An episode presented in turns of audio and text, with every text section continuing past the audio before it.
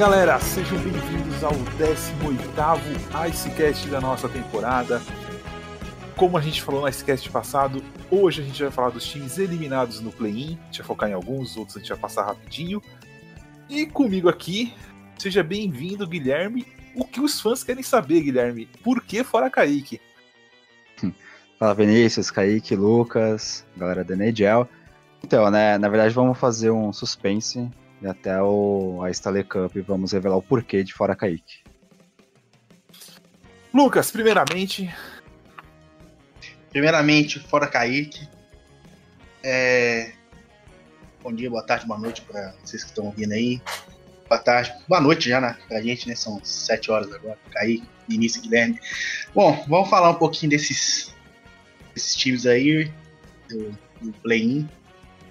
Dar um foco especial em, em, alguns. E só queria deixar aqui claro que eu tô sendo censurado, eu não vou poder fazer piadinha nenhum com Oilers, que eu acho uma tremenda sacanagem, porque eu tava preparado para isso. Cara, mal, mal, acabou de ser eliminado e já quer fazer piadinha com o adversário. Kaique, seja bem-vindo. Você viu que eu comecei a botar ordem na casa aqui, né? Logo, logo fora Kaique vai morrer também. Ah, palhaçada. Pois é, né? Estão querendo virar aí, já estão querendo, criar um outro movimento aí que atinge o apresentador do programa. Aí ele não gostou. É isso, né? Vamos falar aí, da, vamos falar aí do pessoal que estavam ali para cumprir tabela, só para jogar porque podia. Outros acabaram decepcionando muito. Outros decepcionam já tem vários anos, não foi novidade para ninguém. Vamos analisar essa galerinha aí que caiu no, no play-in e tentar, desse, tentar debater um pouquinho o que, que vai ser do futuro de cada um desses times.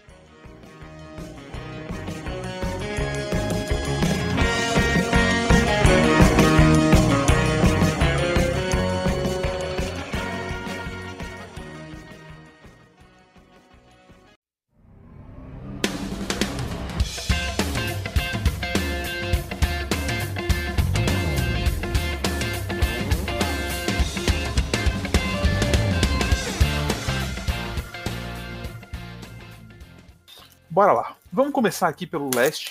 É... Vamos falar primeiro do queridíssimo, queridíssimo de todos aqui. O Kaique vai falar antes comigo aqui. É, e aí, antes aí agora, vamos colocar aquela música do Molejão aí pra tocar, antes de falar desse. Ai, ai, o Kaique tá todo engraçadinho. Hoje o time dele fez troca, daqui a pouco a gente vai, vai deixar ele falar sobre isso hoje. Vamos falar do New York Rangers, a gente não vai falar muito do Rangers porque o Rangers pegou a primeira escolha com o Lafreniere, então pode tocar a música da vassoura, que eu não ligo. É... Então a gente vai, ainda vai ter a sketch do draft, a gente vai ter, que, vai ter muito tempo para focar nisso. E Kaique, assim, como eu vejo o Rangers hoje, eu acho que o Rangers está naquela fase delicada do rebuild que você tem que tomar decisões. É, o Rangers tem que sentar e ver um planejamento é, daqui dois anos que a gente vai estar competindo, quem vai ser meu central de linha 1, quem vai ser minha linha 2, quem vão ser meus pares defensivos e quem vai ser meu goleiro. Acho que o Rangers não pode falhar na identificação desses jogadores para poder ter um rebuild de sucesso. É, Vini, no momento o Rangers, que até agora fez um trabalho incrível em relação à sua reconstrução, é o que você falou, chegou num momento, digamos assim, crucial, que vai ter que tomar algumas difíceis. E, e aí eu acho que todo mundo pode estar de acordo que uma delas vai ser o que fazer com o Henrik Lundqvist. Que o Rangers precisa desse espaço no cap para tra trabalhar. E o core, a definição de qual vai ser o core dos próximos anos, né? A gente tem Nari, Zimbabwe, Dick Prider, são a parte desse core. A gente tem o Caco, que não, foi, não fez uma grande temporada, mas ainda é a primeira e tudo mais. E algumas decisões precisam ser tomadas. O Rangers vencendo essa loteria e tendo a chance ao Lafreniere, que é o que provavelmente vai acontecer, dá um passo incrível em direção, do, em direção ao fim desse rebuild e ao início da, da competição mais acirrada. E essa primeira escolha e esse jogador que está chegando, ele dá a possibilidade do Rangers talvez buscar um movimento mais ousado no mercado, uma troca um pouco maior para definir o seu core, principalmente de centrais, né? Hoje tem o Mika Zibanejad, que é o primeiro central da equipe, tem qualidade para ser o primeiro central da equipe, não, não há como discordar. Mas a adição de um segundo nome, que poderia ser tanto primeiro quanto segundo central, é uma coisa que o Rangers deve cogitar e eu acredito que esteja cogitando no momento. Mais um palpite que eu estou dando aí dos, dos, dos muitos que, que eu felizmente tenho acertado. É, o, o Reinstrom eu acho que não é a, a resposta para o central de linha 2 e eu acho que o Philip Kiro talvez não seja. Eles têm que identificar isso logo. É, ouvi muito falar essa semana do Ryan Nugent Hopkins. É quando a gente vai falar do Oilers, a gente vai falar o porquê desse movimento. Seria um nome bom. E aí tem outros nomes que a gente são mais ousados. Eu acho que a gente pode falar depois, quando for falar de draft, talvez a gente tenha uma, uma visão melhor, né, Kaique? Acho que não, não vale a pena soltar esses nomes aqui é, só por soltar, né?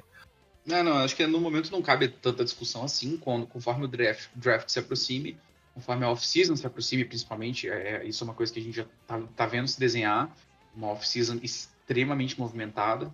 A gente pode falar um pouquinho melhor sobre esses nomes que a gente conversa muito em off e analisa, mas por hora o Rangers está fazendo o trabalho correto, tem um, um projeto com um andamento, sim, certinho, e só precisa tomar uma, duas decisões com bastante cuidado. Precisa de espaço no cap, tem como resolver isso agora, tem como resolver isso já na próxima temporada. A questão é se está com, com a pressa, se não está. Acredito que não esteja. E por isso eu acho que dois, três anos aí, mais dois, três anos, dois, três anos a gente pode estar esperando grandes coisas do, do Rangers, que já vai estar com o desenvolvimento dos prospects mais completos, espaço no cap, o core definido. É mais um aninho define aí, né? Sai o Stoll, sai o Smith e sai o Lanquist, se não saírem agora, é, é um problema de cap que vai ser resolvido. E só aí são quase 20 milhões, né? Sim, sim. E vai ter resolvido muita coisa, muita coisa pode mudar, né? Mas é, é basicamente isso. Trazer o Lucas aqui agora para falar sobre nosso queridíssimo também, Florida Panthers. Lucas, Florida Panthers é um caso curioso, né? Porque quando começou a temporada, todo mundo botou fé que eles inclusive aqui no Ice, alguns de nós comentou que eles poderiam pegar aquela terceira vaga do Toronto, jogar o Toronto pro Wild Card, ou que ele seria uma, uma força muito grande no Wild Card, principalmente pela troca de técnico. Você acha que precisa de grandes mudanças no Flórida? Você como GM do Flórida, né? Agora, já que você foi eleito, é... o que, que você acha que esse time precisa para para competir assim com os outros três que parece que figurinhas carimbadas ali na Atlântico. Bom, esse ano quase que foi, né? O foi, Flórida foi. chegou a ameaçar no, o Toronto a parte da temporada. Assim, o hype todo em cima do Flórida foi pela contratação do, do Bobrovsky, né? Você assinou 10 milhões. 10 milhões, contrato longo, que era o principal goleiro da, da off-season, eles conseguiram conseguiram assinar contrato com ele. Então, assim, o que precisa do, do Florida Panthers é um pouco de tempo. Um pouco de tempo. É, você tem bons jogadores, embora alguns estejam com o contrato já acabando, como o Dadonov e o Hoffman, que só tem mais um ano de contrato. Na verdade, para a próxima temporada eles já viram é, UFA, você precisa renovar. Mas assim, ele já tem 30 anos. Ela nova tem 31. Você vai renovar por muito tempo? Você vai renovar, tipo, mais 3, 4 anos? O, o Florida precisa pensar muito bem o que fazer para se manter ali como, como uma constante ameaça. Você tem um, você tem jogadores bons com mais tempo de contrato, como Barkov, o Bordeaux, o Ekblad, tem o Matheson também. Que, você acha que corre o risco? Você acha que corre o risco do de, por exemplo, se esse time não, não chegar competindo nos próximos anos, o Barkov decidir não ficar? Porque o Barkov tem mais dois anos de contrato depois dessa temporada. Olha, bem possível. Porque vira UFA, se ele resolver não, não assinar, vai ser uma corrida muito interessante para ver quem, quem assina, porque é um bom jogador que tem espaço em muito time aí. Vamos agora para o nosso tema principal aqui da, da, do leste. hoje, a gente tá gravando isso aqui uma semana antes dele ser. dele ser disponibilizado para vocês. Mas hoje houve uma troca aí, e aí, como o Kaique fez piada com o meu time, vou fazer com o dele, solta a música dos Trapalhões. É o. Devolvi na mesma moeda. o Pittsburgh Penguins trocou a primeira escolha, 15 overall desse ano, junto com Evan Rodrigues, David Wasserf Sky, que na verdade são jogadores de bottom ali, né? Jogadores da, da HL. E o Philip Hallander, que é teoricamente cotado aí para ser um bottom six. Com o Toronto Maple Leafs pelo defensor Jesper Lindgren, o, winger Pontus Zaberg e o Kasper Kapanen. Depois que a gente soltou a música, Kaique, manda aí. O que, que, que, que você achou dessa, dessa troca aí? E o que, que ela significa pro Penguins? E depois a gente vai pro Toronto. Vamos falar do Penguins primeiro. Olha, para Pittsburgh, essa troca, hum, do, ponto de, do ponto de vista de preço, vamos colocar assim primeiro. Pittsburgh pagou caro. Ponto. Eu acho que a, a 15 escolha geral desse ano não era uma, uma escolha necessária para estar tá envolvida nessa troca. É, não deveria ter sido gasta aqui nessa troca, poderia ter sido feito diferente. E dos, dos assets retornando, o Auburn teve alguns lampejos na NHL, mas não se firmou em lugar nenhum. A gente não sabe bem o que vai acontecer. O Lindgren é um prospect defensivo, também a gente não tem muita ideia do que pode acontecer. Dos assets que vieram, Kapanen é sem dúvidas o principal. É um jogador que era nosso, né? foi, foi envolvido na troca pelo Castle em 2015. É um jogador bom, tem jogado, tem atuado bastante no top 6 do Toronto. Essa última temporada dele não foi lá sua melhor, mas a temporada retrasada ele foi muito bem. É, tem um bom contrato, com mais dois anos de duração pela frente, num bom valor. Pelo que produz e pela forma com que contribui no gelo, é, é, uma adição boa ao elenco dos Penguins. Vai provavelmente jogar na primeira ou segunda linha, bem, bem provável que isso aconteça. É, mas assim, do ponto de vista de toda a torcida dos Penguins, é, é uma coisa que pode dar muito certo, porque ele é um cara que se encaixa no estilo de jogo da equipe que, atual, um jogo um pouco mais rápido, né, com os dois centrais principais ali fazendo uma boa distribuição. Mas foi caro. Isso não dá para negar. A 15 escolha aí nessa, nessa troca dói um pouquinho, porque a gente podia ir buscar coisa maior com isso daí. Essa tá longe de ser a última troca que a gente vai fazer nessa off-season. Pode esperar pelo menos podem esperar pelo menos mais duas, talvez até uma de proporções um pouquinho maiores, mas é o começo, né? Não é uma reconstrução. O Penguins não vai se reconstruir, o Penguins vai até o final com o core que tem. E, bom, pode ganhar mais um título, mais dois títulos, mas o preço disso no futuro não vai ser nada barato. É, eu vejo a, a janela do Penguins fechando e o, eu e o Lucas, eu trazer até o Lucas aqui de novo, a gente tava comentando, é, não pode fazer como Red Wings. É, o Penguins não tem uma primeira escolha esse ano, não tem uma primeira escolha no ano que vem. Ou seja, é, eu não consigo... Também não tem uma segunda escolha esse ano. Nem terceira, se eu não me engano, acho que é só quarta, não é? Deixa eu ver aqui. Esse ano tem terceira, esse ano tem terceiro, ano que esse vem. Ano tem, tem terceira, ano que vem não tem nem a terceira nem a quarta. É, então assim, é, se esse time for mal, Primeiro, eu não acho que um core com Malkin, Crosby e Guentzel e Leteng vai fazer esse time cair para último lugar. Isso até o final da carreira deles. Não acho que vai fazer. Ou seja, você tem menos chances, de, na, menos chances na loteria. Você não ter peças para reconstruir, porque beleza, você pode até não pegar o, o novo franchise na 15. Mas você pode pegar um cara que pode ser um top 6 na 15. É, é, Fala, fala, pode falar, Lucas. Aí, assim, aí já tem, já tem o problema também, porque a, a os prospectos do, do Penguins não, não são muitos mais, né? Não são muitos, não são grandes coisas também. É a terceira é, pior, a terceira, a terceira, a terceira pior prospect terceira né? pior. É, a terceira pior da liga.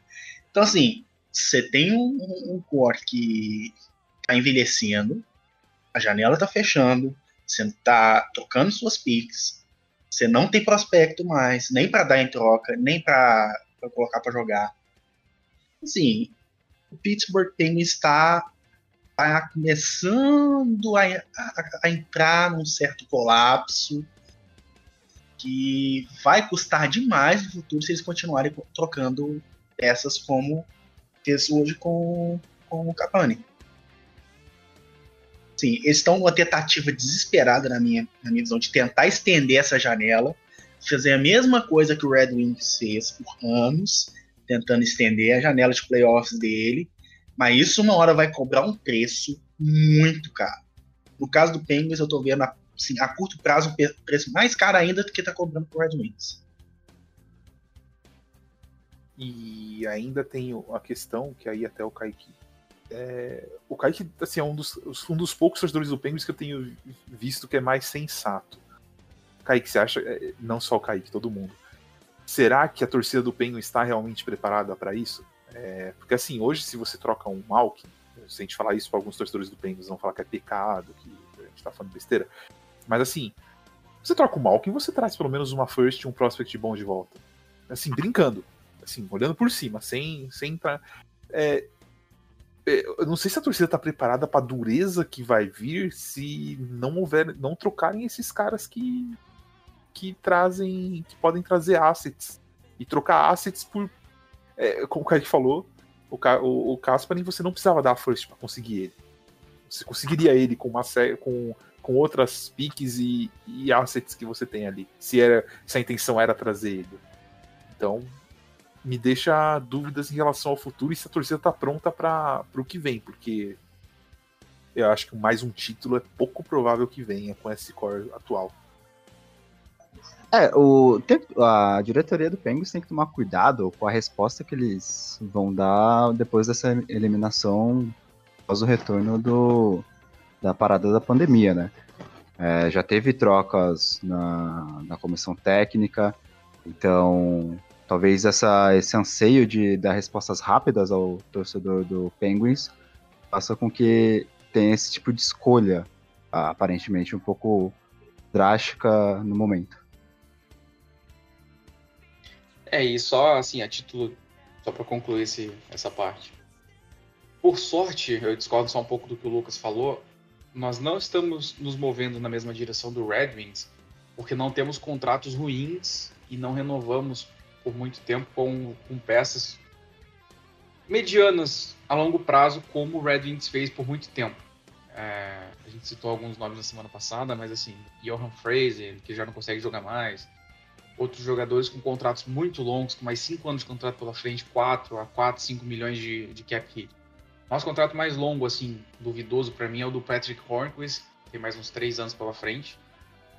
Mas nesse ponto, felizmente, acho que quando chegar o momento do, do rebuild, a gente vai ter espaço de sobra no cap para ir trabalhando dessa forma. Porque acho que Pittsburgh é um, é um mercado que se construiu, mas é, é uma grande escolha e, e aí parte era construída em volta no mercado. Eu acho que a gente provavelmente vai por aí vai tentar buscar grandes nomes no mercado depois para reconstruir tudo mais. Acho que bem complicado uma reconstrução via, via Pix, via Assets. Pelo menos não dentro dos próximos 4, 5 anos, porque se fosse acontecer, já estaria sendo preparada, né? E a gente está vendo que não é, mas não é bem o caso.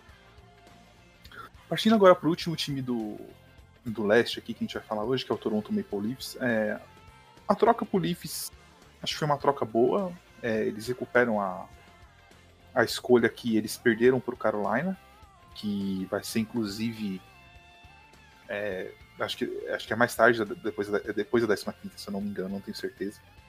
É, e abrem um pouco de cap space para tentar consertar os problemas defensivos que eles têm. É... Eu acho que Toronto comece uma off-season um pouco melhor, mas eles precisam rever aí o esquema de jogo, rever o que vai fazer para arrumar essa defesa e, e, pelo amor de Deus, parar de cobrar os jogadores com a imprensa, a imprensa parar de encher o saco, porque se continuar enchendo o saco, é... não vai rolar esse título que eles tanto almejam. Guilherme, você que é torcedor do Leafs, qual que é a sua visão é, da janela do Leafs, dessa. Leafs que pagou todo mundo também e não ganhou nada, pagou sem ganhar e, e a janela acaba encurtando porque o cap hit até não subiu. É, não tem muito o que alongar, né? Basicamente é o que vem há um bom tempo em relação aos problemas defensivos. O, ao começar pelo goleiro, né? Contra o Blue Jackets, o Toronto até foi bem ofensivamente. O Fre Frederick Anderson foi até relativamente bem nos jogos, mas não passava aquela confiança. Isso além da, do sistema defensivo, que alguns dos gols do Blue Jackets foi em cima de erros da, da defesa. É, ok, você pode até falar, é, tomara que o Maple Leafs faça bons prospects nessa off-season, mas você tem que esperar. Eu acho que tem que ser mais cético, porque a tendência é contratar é, algum ou, contratar ou draftar algum jogador para a parte do ofensiva do time. É, eu quero adicionar um comentário aqui em Toronto e qual que é o problema do time, né, Vini? É a defesa. Mas é só Sim. a defesa? O principal problema, né? É, eu vou até abrir, enquanto você vai, você vai comentando, eu vou abrir aqui, vamos ver a, a posição da defesa hoje aqui, né? No, em relação a, a estatísticas, é, essas. Continue seu comentário. É, Vinícius, nisso que você falou, desculpa, Lucas, é, no retorno da pós-pausa, só o Aston Matthews foi bem, né? Tavares jogou, não fez muita coisa. O Nylander até foi bem na temporada regular, sumiu também nesse play-in. Não, só o Matthews. Só, só o Matthews. É, é, é, o seguinte, você tá pagando 11 milhões pro Tavares só pra usar um C na camisa dele. Ó, você falou da defesa, né? Qual, a gente fala muito da defesa do Leafs, e até o Kaique comentou uma vez que é. Virou, como que é? Lenda urbana. Qual, eu tô com, sem abrir as sites aí, vocês. Em que posição tá a defesa do, do Leafs em número de gols tomados? Sei lá, décimo terceiro, décimo quarto. Não, é, não, ela é a... Entre vigésimo e vigésimo quinto. É, ela é a sétima pior. Ela é a sétima... Tá, eu achei que tava invertido. Ah, você tava olhando as stats aí. Não, ela é a sétima pior. A melhor defesa é do Bruins, né? É, vigésimo... Eu também inverti aqui agora. 25 defesa. Por mais que seja. A gente tenha esse, fale esse problema de defesa, do 25 pro 16, que é o primeiro classificado pros playoffs, cara, a diferença é muito pouca, cara. Assim, eles têm 222 gols tomados contra 214. Não é uma. Não é, não é a diferença de. Assim, obviamente que pros times elite, que você pega aqui, que é a partir do. Não os times elites, né, as defesas elites. Que você coloca aí menos de 100 menos de 190 gols, o Leafs está ali, ó. Contra o Flyers, 191. O Leafs tomou 30 gols a mais. No Hockey, 30 gols a mais são 10 partidas. Então, se você jogar para 200 aqui, que é o 12, então vão 22 gols, 21 gols de diferença. É tão ruim essa defesa? Não é, não é, é uma peça ou outra que consegue arrumar essa defesa. Não acho que é um, o maior dos problemas. Então, se for para um time que só quer ir para playoffs constantemente, eu acho que a defesa do, do Leafs é, ainda segura o tranco. E assim, uma, uma, mexidinha melhora. Mas se o time quer ganhar mesmo a, a Stanley Cup pela primeira vez desde 67, é, vai ter que melhorar mais. Seguinte, né? Defesa é uma parte fundamental do, do rock. É que eu acho que, que, vai te ganhar. Não Sim. vai só, vai ser só um ataque que vai te carregar, Sim, mas é caro que vai carregar o, o time aos. É, a questão da defesa para mim é que e aí entra muito no não é no core defensivo. Quando a pessoa fala e isso me irrita muito quando eu ouço às vezes. O problema é o Tyson Berry, o problema é o Cold Cease. Gente, é um time. Os seus atacantes têm que defender. Se os seus atacantes não defenderem, você pode colocar os seis melhores defensores ali atrás não vai rolar. É, então, para mim, concluindo aqui, falta um pouco de comprometimento, talvez, dos wingers de voltar para defender, ou de fazer um forecheck melhor para recuperar aquele, aquele puck lá na frente e a defesa ficar menos exposta, porque não é, acho que não é só um nome que vai resolver. É, ah, trouxe o Pietrangelo, não é ele que vai resolver. Se, se o time não jogar unido em favor da defesa ali. Talvez um treinador com uma mentalidade defensiva resolva esse problema. Não, até, até concordo com essa questão do, do treinador com a mentalidade mais defensiva. Pode resolver. Por exemplo, se o, se o Barry Trotz for treinar o Maple Leafs, pronto, dá a taça para eles. Também acho. Tortorella for da taça. Ah, não sei, Tortorella com a imprensa lá não ia se dar bem, mas. Ah, não, nossa, o Tortorella ia brigar com a imprensa todo dia. Mas se for um Barry Trotz pra, pra Toronto, taça. A não ser que a gente veja o esse João Tavares, Lander não produzindo. Isso é bem provável de acontecer.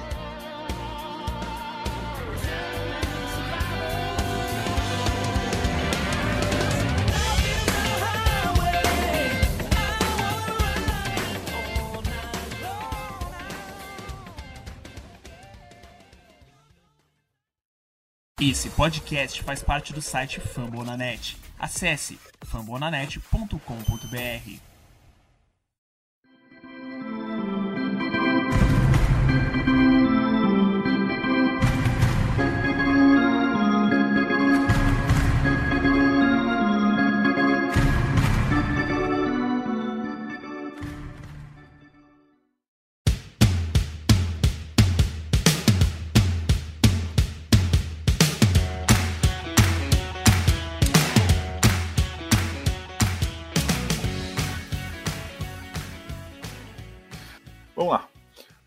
Aqui nosso bloco 2, a gente vai agora se mover para o oeste. Vamos falar primeiro do Edmont Oilers. E aí, meu amigo Guilherme vai comentar aqui comigo. É, Guilherme, eu não consigo comentar mais desse time. É, é tudo errado. É, os rivais. O Flames tem seus problemas também, mas é, querendo ou não, tá chegando nos playoffs ali. Talvez com uma coisa ou outra consiga se ajeitar e passar da primeira rodada. E o Canucks tá com um rebuild é, absurdo. E quando eu comparo com o Oilers, eu acho ridículo o Oilers ter tido quatro escolhas de primeira rodada.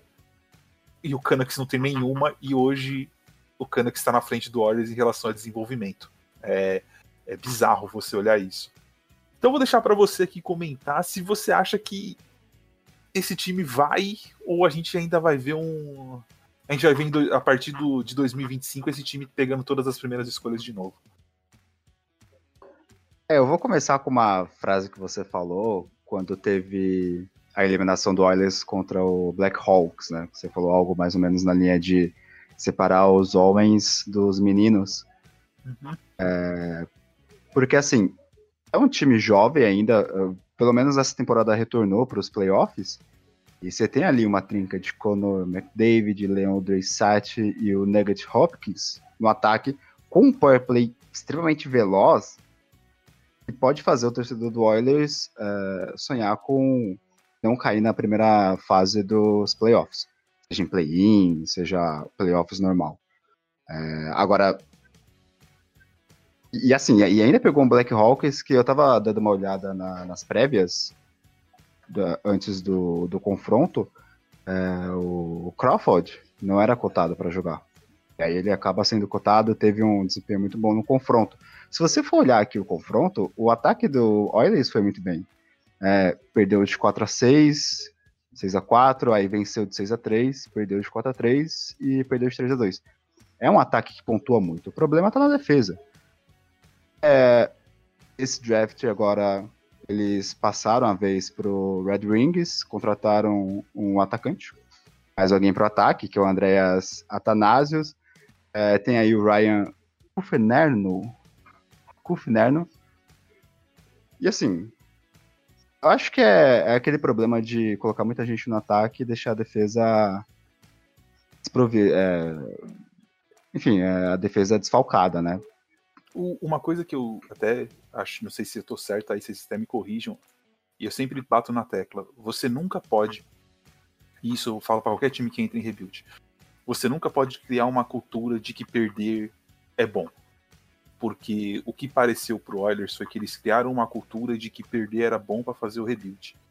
Quando você cria um vestiário, uma organização, isso qualquer coisa na sua vida, se você cria um negócio que você pensa que perder faz bem, para você trocar essa mentalidade para uma mentalidade vencedora, eu acho que é muito complicado. E o Warriors está pagando todas aquelas first picks que eles comemoraram, que eles tancaram para ganhar, eles estão pagando porque a mentalidade do clube é uma mentalidade de que ah, o ok está bom.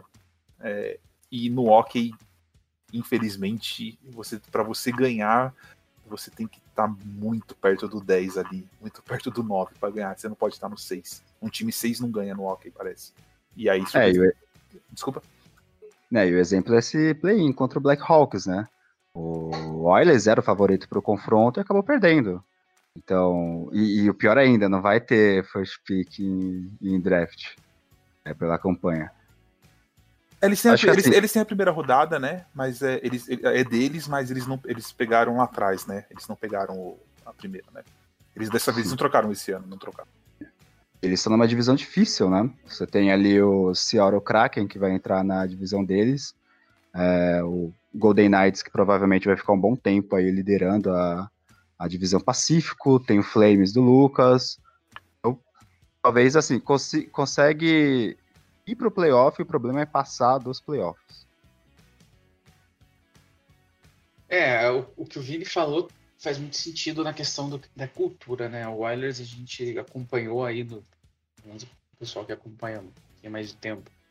Mas desde 2010, 11, o Oilers embarcou nessa de reconstruir a equipe mediante first picks. Teve quatro desde então, fora outras no, no topo, mais perto do topo. E não engrena, e não engrena. E aí pega um prospect muito bom, o prospect não dá certo. E povo não virou nem jogador de AHL, basicamente. Na Rússia ele não vai bem também. Na Rússia não vai bem. O Puyarv chega aqui, é um scorer extremamente talentoso, um poderio ofensivo muito grande. Não joga bem nem do lado do Conor McDavid. E aí entra uma outra questão também. Vocês podem me criticar o que quiser com relação a isso, mas o McDavid ele é, ele é o melhor jogador da liga hoje. Podemos talvez concordar com isso. Eu tenho uma opinião que talvez diverja um pouco. Eu ainda acho o Nathan McKinnon melhor do que ele. Mas o Conor McDavid ele precisa é, inspirar um pouco mais o time dele. E inspirar não é pegar o disco, botar embaixo do braço e fazer três gols por jogo. Não. É, sai correndo, né? É, é, é, tipo, ele precisa fazer o time dele jogar, ele precisa liderar, sabe? Ele precisa é, pegar aquele cara que ele, ele precisa aprender a, a, enxergar o potencial do jogador, dos jogadores. É trabalho de um jogador fazer isso? Não, ele tem scout, tem assistente, tem tudo para isso. Mas scout não entra no gelo, assistente não entra no gelo. É a percepção do jogo, é a percepção do que está acontecendo dentro do gelo. Eu vejo muito isso, eu vejo o McDavid e o Dreisaitl, quando eles veem que a coisa aperta, eles vão lá e tentam resolver por eles mesmos. Ah, só que isso não vai funcionar todo dia, cara. Isso não vai funcionar toda noite, né? Então, assim, é, eu, eu falo isso, o pessoal já começa, ah, lá vai ele falar do Crosby. Mas, cara, a gente tem exemplo aí desde sempre. Você coloca um cara mais ou menos na mesma linha que o Crosby, esse cara mais ou menos chega a 50 pontos, ele faz 20, 30 gols, ele joga, por quê? Basta o cara ter, a, a, ter ali a inteligência, ele tem um rock IQ para poder jogar com um jogador desse calibre, e ele vai jogar. A gente tem outros exemplos disso acontecendo na liga hoje. A gente teve o Nathan McKinnon fazendo isso. Quando o, fazendo o, isso. Quando o Huntanen estava machucado, quando o Landeskog estava machucado, o McKinnon teve ali uma semaninha complicada e depois embalou jogando com dois jogadores medianos. Né? O Panari, como o Vini falou agora, jogou com o Ryan Strom de central. O Ryan Strom teve a melhor temporada da vida dele. Tá valendo então, assim, fortuna. Tá valendo, é, jogou o salário lá em cima. Então, assim, falta pro Oilers também é, essa melhor distribuição do que fazer. O pessoal, ah, mas o Oilers é o McDavid, o Dreisaitl, aí tem o Nugent Hopkins, o Nugent Hopkins que é um cara muito bom também. Mas assim, gente, é, falta o Dreisaitl e o McDavid também serem mais líder, líderes no que diz respeito aos outros jogadores. Não é ir lá e pegar e resolver. Claro, isso é incrível. Você vai, vai fazer 3, 4 gols por noite, ok. Mas não vai ser toda noite que você vai fazer isso, cara. Então, assim, o Puyarv, ele tem, ele tinha muito potencial para jogar com o Dreisaitl, para jogar com o McDavid. Jogou, não vingou, voltou para a Finlândia, tá jogando horrores na Finlândia, provavelmente vai ser trocado para algum time na NHL e vai vingar. E aí isso escancara o problema que o Oilers vive. Construiu-se essa mentalidade e parece que não sai mais do lugar, não sai mais dali. É o até só, só uma coisa. desculpa. Será que aquela, aquela troca Taylor Hall por Adam Larson Eu acho ótimo que você trouxe isso à tona, porque hoje, eu, hoje não. Dois dias atrás eu estava lendo um relato de que o Taylor Hall tá inclinadíssimo, inclinad... Não sei se é inclinadíssimo que se fala, gente, mas ele tá com muita inclinação de voltar para Edmonton. E aí que eu falei do Nugent Hopkins sendo ventilado em Nova York era isso, porque pro Taylor Hall voltar, o Nugent Hopkins teria que ser trocado para fazer o cap funcionar. É... Assim, o Taylor Hall traria muita muita facilidade pro McDavid. Mas eu concordo com o Kaique. O McDavid, se ele quiser ser considerado um jogador, ele vai ser considerado um jogador de geração. Mas se ele quiser ter um status de Crosby, não é que ele precisa ganhar três taças, mas ele precisa fazer essa evolução no jogo dele para fazer jogadores bons que não são estrelas jogarem, porque na verdade a estrela na NHL hoje é isso, é o cara que consegue pegar o puck e ele achar jogador em qualquer parte do gelo, é ele chegar no cara e falar, mano, você tá entrando muito ali pela direita, entra mais pelo meio que eu vou botar o puck ali para você. Ah, mas você vai botar, é ali que vai passar, ó, vai passar ali, você põe stick ali que você pega.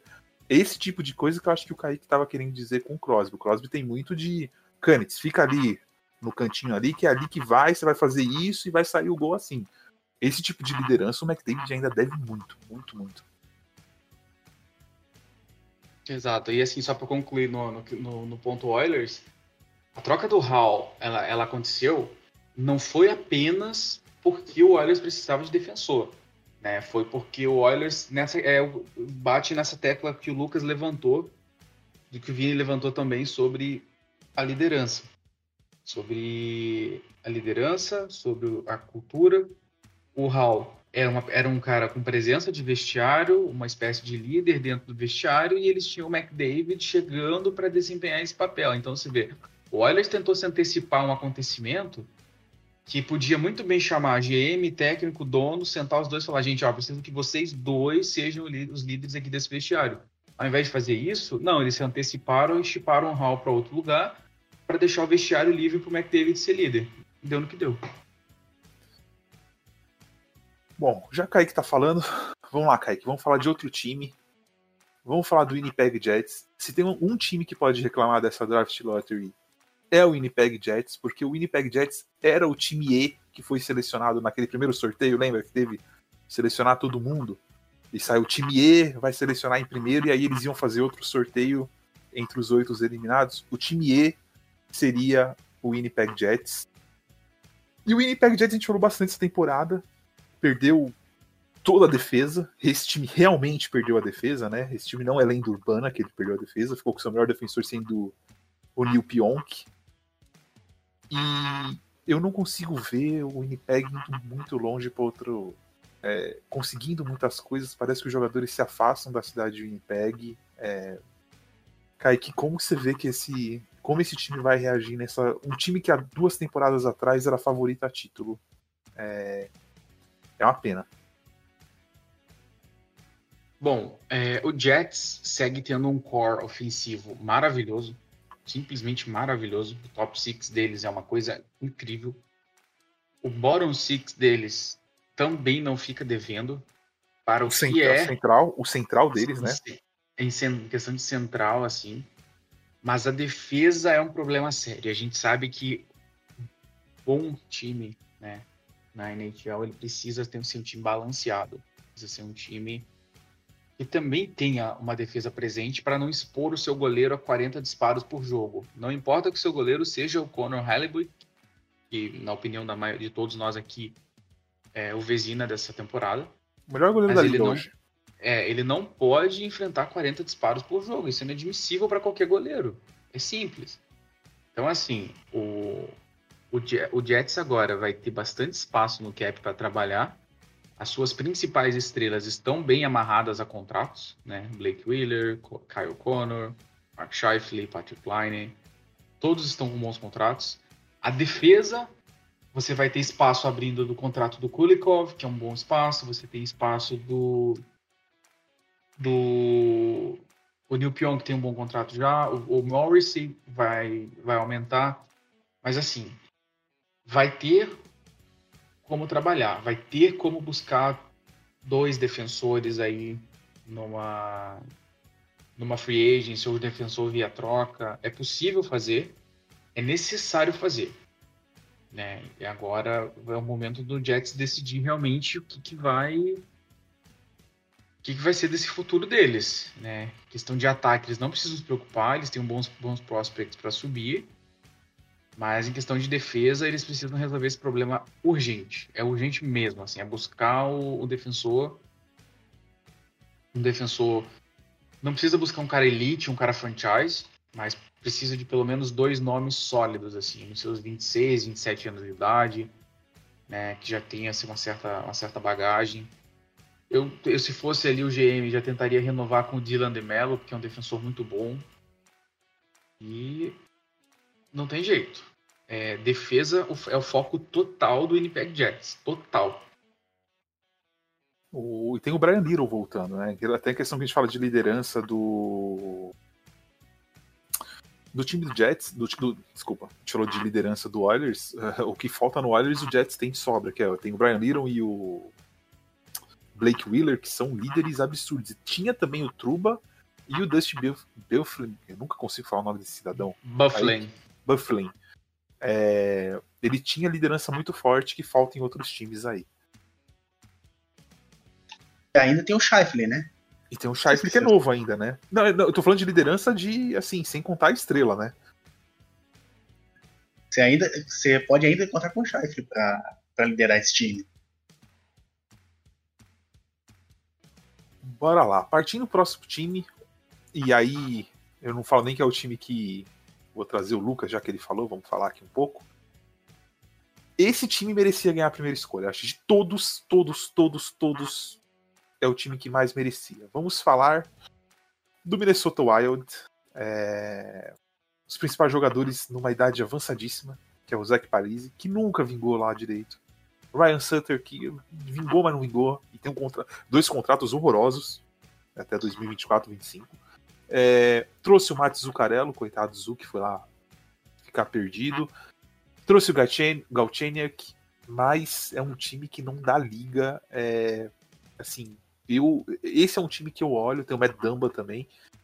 Eu, eu trocaria todo mundo e começaria esse time do zero. Assim. É, é um time que, pela tradição de hockey que tem no estado de Minnesota, é, é, eu, eu não consigo entender como esse time não consegue construir um time decente para passar da primeira rodada dos playoffs e e vingar aí, é, brigar. Ainda teve o Hazard não ganhar a loteria e o Penguins ainda segurou a, a 15 escolha, que seria muito bom para eles.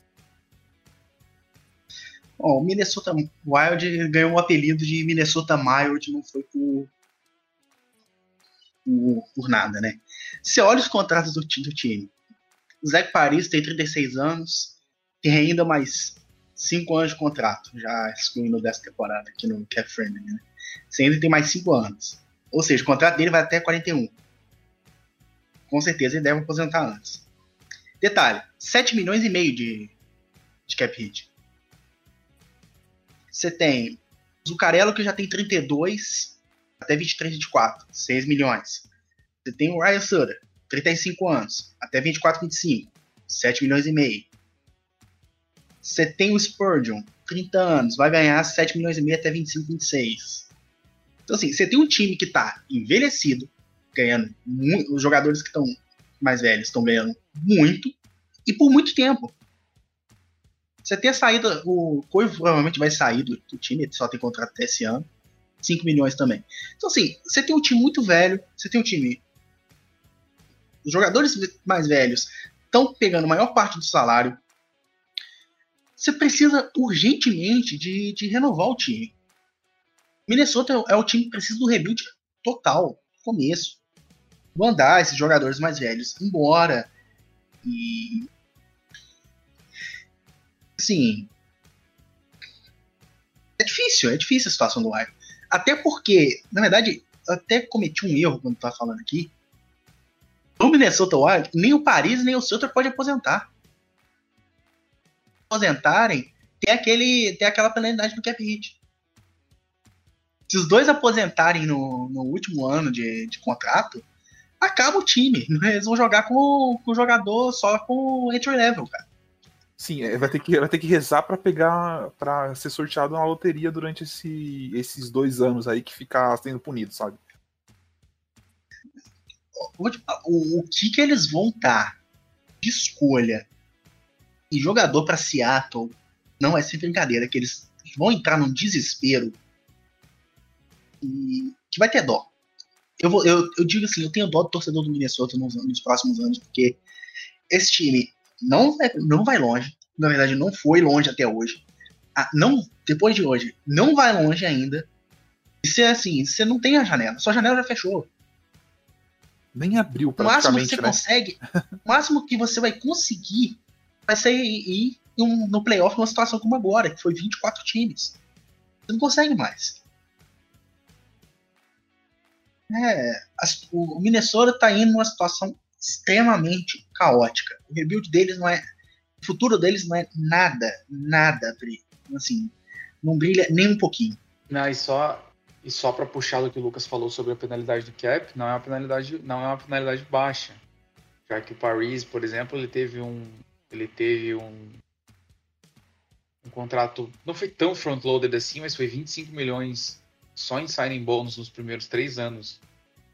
Então isso transforma, por exemplo, se o Paris, se o Paris se aposenta faltando três anos no contrato, são você vai ter que vai ser aí uma- em média uns 5 ou 6 milhões de de, de cap hit durante três anos. E só o Paris. Só o Paris. E você Sutter- ainda tem o Sutter. Você é ainda a tem o Sutter, que é a é mesma coisa. é exatamente a mesma coisa. Então, assim, Se os dois aposentarem, acabou. Dois Eu acho que eu acho que ali vai rolar e, e a NHL, os times da NHL são muito espertos com isso. Esses caras não aposentam, né? Esses caras vão Vai pro long term. long term.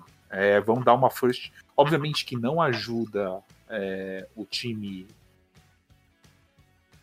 Não ajuda o, o time no rebuild. Você vai ter que dar uma first, uma second pro outro pegar esse, esse cap. Mas eles vão pro injury reserve. Você pega um Ottawa que tem espaço, tá guardando um monte. Você olha lá, tem mais de 20 milhões em injury reserve. Eles vão fazer isso. Vai prejudicar o rebuild, mas eu acho que um cap, a não ser que o jogador realmente resolva é, complicar a vida do, do time dele. É por isso que eu falei que o time Minnesota vai dar muita coisa para Seattle no, no draft de expansão. É, eu tava aqui olhando aqui, o, o Weber, se ele se retirar em 2023, o Predators, por exemplo, teria 8 milhões de, de penalidade. Se for 2024, 12. Com um contrato parecido aqui, tanto do Paris quanto do Suter, você pode chutar aí que se eles se retirarem faltando um ano ou dois anos, pode ir uns 11 milhões aí de, de penalidade. E se for na última, tem- na última temporada, é Tão de uma vez falando- é uma vez só. 24 milhões o Weber. Então você pode pôr aí uns 22 milhões no.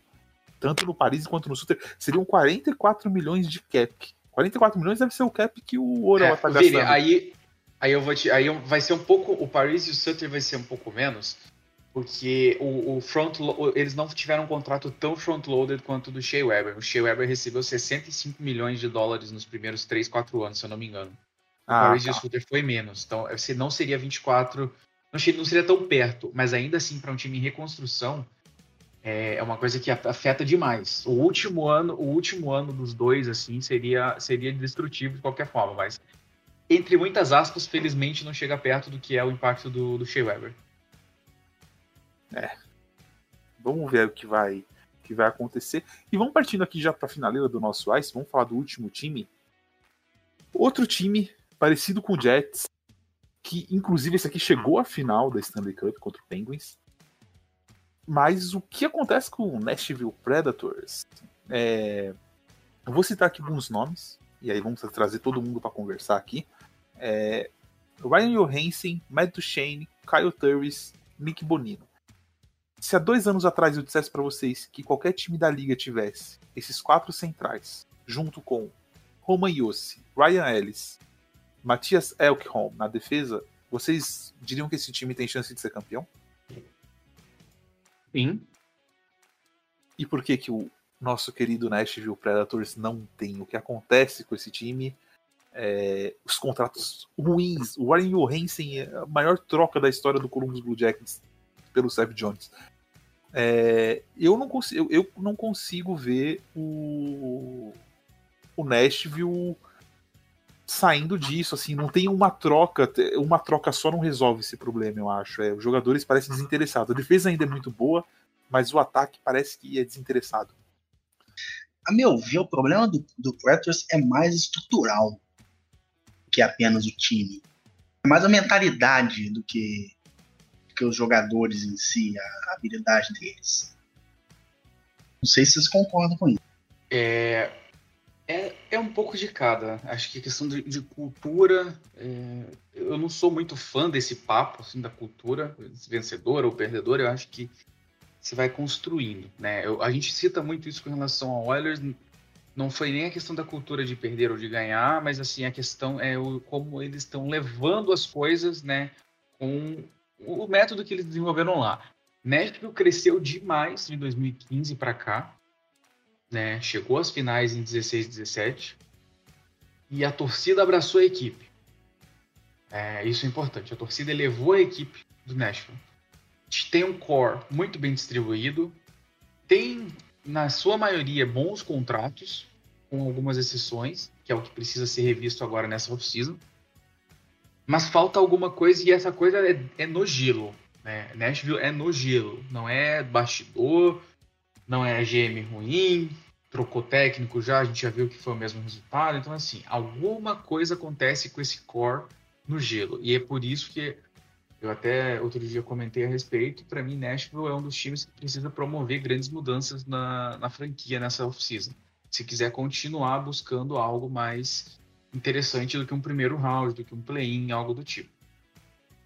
É, concordo que Nashville tem inadmissível que seja derrotado da forma que foi pelo Coyotes. A gente viu toda a fragilidade do Coyotes diante do, do Colorado Avalanche. É toda mesmo, né? Toda. Então, assim, é, o, o, tudo bem, o ataque do Colorado Avalanche é muito bom. Ele tem talentos incríveis, mas, assim, ficou muito exposto que o Nashville Predators simplesmente já não tem um time dentro do gelo. É, é muito esquisito. Então, assim, é, a torcida que me, me critique quanto quiser, mas eu tô batendo essa tecla tem uns dois anos e vou continuar batendo. Pekka Rinne não tem mais condição. Não dá para seguir com o Pekka Rinne no gol do Nashville. E o Saros não é goleiro para ser starter. Nunca foi e não vai ser. Sabe? É... Ryan Ellis tem um ótimo contrato, tem até um valor razoável. Cara, se não tá funcionando, move o Ellis por alguma coisa. Né? Mas não chega a ser o problema, porque a defesa do Nashville joga bem. Agora, o ataque precisa ser revisto. Ryan Hansen, 28 anos, um contrato de 8 milhões, mais alguns anos para frente. Cara, não tá dando certo. Muda, sabe? Tem que, tem que promover alguma coisa. O Matt Shane chegou sobre tremenda desconfiança de toda a torcida. Ninguém queria o Matt Shane lá e ele chegou lá e foi o melhor jogador da equipe esse ano, sabe? Então, assim, você precisa parar e, tipo, o que, que tá acontecendo aqui? Kyle Turris foi, foi envolvido na troca que enviou até mesmo os... Nossa, agora eu já não lembro, mas foi o, o Duchesne foi para Ottawa, o Turris foi para Nashville e alguma coisa foi para Colorado, certo? Foi isso aí, né? Foi. É, uma pedra foi para Ottawa e deram um saco de pedra para Ottawa e aí tudo ficou pro Colorado e pro Nashville. Foi isso. Isso. Então assim, é, Turris não vingou, gente. Não jogou nada nos últimos anos. Tem um contrato de 6 milhões que ele assinou assim que foi trocado. É difícil passar um contrato como o do Kyle Turris. Agora, depois dessas temporadas complicadas. Mas dá para fazer algum negócio. Você vai ter que negociar. Né? Você tem o Nick Bonino. Foi um grande destaque nas duas conquistas dos Penguins. Um, ter um central de terceira linha muito bom. Aquele cara brigador no gelo e tudo mais. Mas a torcida do, do Predators não está satisfeita com o Bonino, não, porque ele não produz tanto ofensivamente como eles esperavam. Gente, desculpa, Bonino nunca foi um exímio jogador de ataque, um exímio ofensivo. O papel do Bonino é ser aquele central que está pelo gelo bloqueando tiro, ganhando disputa física, sabe? Já que não. Então, assim, Predators tem asset, tem bons jogadores, podem ser movidos, só precisa ter a coragem para isso. O David Poyle precisa parar e pensar e entender sua posição. Você tem alguns goleiros aí no mercado agora, tudo mais, amigo, o Pekka Rinne tem, um contrato, tem mais um ano de contrato depois desse de 5 milhões. Isso aí você consegue colocar em qualquer buraco. Sabe? Agora eu- precisa, isso- precisa ter, precisa ter um pouco mais de, de coragem e mexer. Esse negócio de ficar que o Rinne é ídolo aqui e tudo mais. Você vai pro buraco junto com o seu ídolo.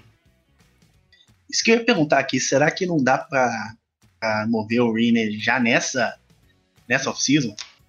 Cara, tem um monte de Assim, time ele, de tem goleiro. uma, ele tem uma no trade e uma NMC, ele teria que aceitar. Tem times que precisam de goleiro. Eu, eu vejo, por exemplo, aí, você pô, 5 milhões, se você faz um acordo e, e retém 2 milhões desse salário dele aí, pra você não é muito, vai te abrir um bom espaço, pro outro time já ajuda também. Você consegue colocar o René em algum time mais contender que precisa de um goleiro, pra dividir os starts da temporada regular e tudo mais.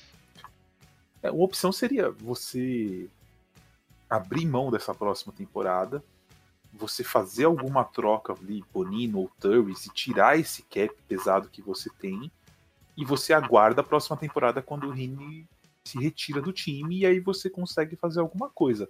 O fato é, eles não podem agir como contenders na situação que eles estão. Eles precisam, talvez, dar um passo ou dois passos para trás é, talvez trocar. O Johansen é a resposta para a central de linha 1? Essa é uma pergunta que eu tenho que eu não, eu não consigo enxergar. Eu achava que ele era, hoje eu não acho que ele é. é e ir atrás dessas peças que eles precisam aí, porque dois anos de flat cap para eles vai pesar muito se eles não começarem a se resolver já nessa off-season já. É, eles, eles têm que, que pensar agora, porque senão eles vão, eles vão entrar numa aí que, que daqui a pouco esses contratos já não vão estar valendo mais, esses jogadores já não vão estar valendo mais nada, digamos assim. Os contratos vão ser pesados, e aí a situação complica, porque você se enterra com um monte de contrato que ninguém vai querer, e para alguém querer pegar, você vai ter que pagar. Né? Você vai ter que dar escolha, você vai ter que dar prospect. A gente viu aí o, o Toronto, o que, que teve que fazer para passar o contrato do Patrick Marlowe pro, pro Carolina? Perdeu uma primeira escolha. É, a tendência é essa, especialmente no momento que o cap da liga não tem boas projeções de aumento por pelo menos dois anos, dois anos, dois anos, três anos agora, com a, com a pandemia, com tudo. Sim. É capaz de no terceiro ano aumentar bem pouquinho, assim. Não, é, Um pouquinho, não acho que vai aumentar muita coisa. Então, amiga, é assim, chama, chama lá para conversar, ó, René, muito obrigado por todos os anos. Vamos aposentar sua camisa, provavelmente, porque foi um cara que marcou bastante lá, mas assim, a gente precisa. A gente precisa tocar nossa vida aqui, a gente precisa buscar um, um título, porque enquanto a gente tem condição. Porque eles chegaram muito perto em 2017, muito perto, e tinha condição de repetir a dose e voltar para próximo, voltar perto das finais no ano seguinte. E só foi ladeira abaixo. No ano seguinte eles foram derrotados pelos Jets, num jogo 7 pavoroso do Arena, que tomou os dois gols mais softs que eu já vi em um minuto, que acabou com o time no começo do jogo. Depois foi eliminado no primeiro round, esse ano foi eliminado de novo, no play agora foi eliminado no play-in, então assim, só tá piorando. É, só, só, só uma última pergunta. Tem dois prospectos do, do Predators que eu já tô vendo que podem subir, né? O Tomasino e o Tovani. Eles vão ter espaço nesse time? Vão ter que arrumar. Então, né? o- eles vão mover. Daqui a pouco eles vão estar movendo alguém, especialmente pelo Eli Tovanen. Eles não subiram o Tovanen ainda por causa de Seattle. Eles deixaram o Tovanen lá embaixo, porque senão, para não ter que proteger também ele na, na expansão. Mas ele ia pegar o entry level dele? Se eu não estou errado, na, no momento que estavam vendo para subir, era possível que sim. É, Eu, eu- na época eu vi um, o jornalista de lá falou e postou e o porquê do Tovanen ainda está sendo poupado e melhor trabalhado. Tinha um pouco a ver com a chegada de Seattle na liga. Entendi. É, eles precisam resolver isso urgentemente. É, ali eu, eu tentaria me livrar do, do Curry, do, do e do, e do Bonino para liberar espaço, subir esses, esses, essas piques, e aí você, se quiser ficar com o Rini mais um ano porque é herói, porque, porque vende camiseta, qualquer coisa, qualquer que seja o motivo, você fica e, e se livra no outro ano. Mas é, o que eu acredito é tanto o, Tor, o Turris quanto o Bonino poderiam trazer um goleiro melhor que o Rini hoje. E era isso que o Nashville deveria focar. É, e aí, dane-se se o Rini vai ficar lá embaixo, se não vai jogar. É, tem que fazer o que tem que fazer agora. E o Guilherme teve problema com o microfone, por isso que ele não falou, gente. É, a gente vai fazer a nossa despedida sem ele. É, Lucas. É, fora Kaique, pra variar.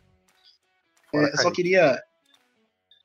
é, só queria falar que, de novo, fui censurado quando eu ia falar, fazer a uma piadinha sobre o Oilers. Só porque eu ia comentar um fato de que o Flames tem mais vitórias em playoffs dentro do Rogers Place do que o próprio Oilers.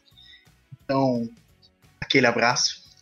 E espero que vocês tenham gostado desse Ice. Semana que vem tem mais. Aí já com, com os resultados da, da segunda rodada. Ainda tem rock, gente. Ainda tem rock. Kaique, tá difícil essa equipe, né? Tá difícil aí. A gente vai ter que. Cara, o cara tá aí fazendo piada com o Oilers quando ele ficou a 11 segundos de abrir uma vantagem na série, depois foi amassado. Ah, essa equipe tem Não precisa comédia. lembrar, cara. Eu tô tentando, eu tô tentando melhorar minha vida e coisa. Você tá tentando me jogar no buraco, cara. Eu tô tentando É, me animar um pouquinho e você. Por favor, cara. Pô, me ajuda aí. Eu tô tentando me animar um pouco. Eu, eu assim, eu, eu, eu não estava querendo te ajudar. O meu time já te ajudou hoje, pra- praticamente jogou a chance de uma troca pelo Goodrow pela janela. Então, assim, já que o meu time já Não, te ajudou hoje, eu não, for- eu não vou te ajudar. Vou te falar uma coisa. O Goodrow não ia pra Pittsburgh. Se fosse pra algum time da Pensilvânia, seria pro Flyers. Não O pro Goodrow Pittsburgh. iria, o Goodrow iria para quem fizesse o melhor acordo. Filadélfia não vai mexer no core intacto que tá agora, bonitinho, para fazer uma troca dessa. Eu acho que o Grudão não vai pra lugar nenhum, gente. Também acho ele vai aposentar em Calgary. Enfim, Kaique se despeça. Teremos que arrumar punições para o Lucas por, por estar descumprindo ordens diretas da, da direção do programa. Então é isso, galera. Não se esqueçam que esse podcast faz parte do Fambonanet, o maior portal de podcast sobre esportes americanos no Brasil. Não deixe de seguir a gente nas redes sociais, o arroba NHL Brasil no Twitter, NHL Brasil no Facebook e NHL Brasil Oficial também no Instagram. Aproveitem os playoffs, desfrutem bastante e lembre-se que nossas coberturas lá diariamente, falando do melhor que acontece na NHL. Aquele abraço, galera. Falou! Falou. Fala, Kaique.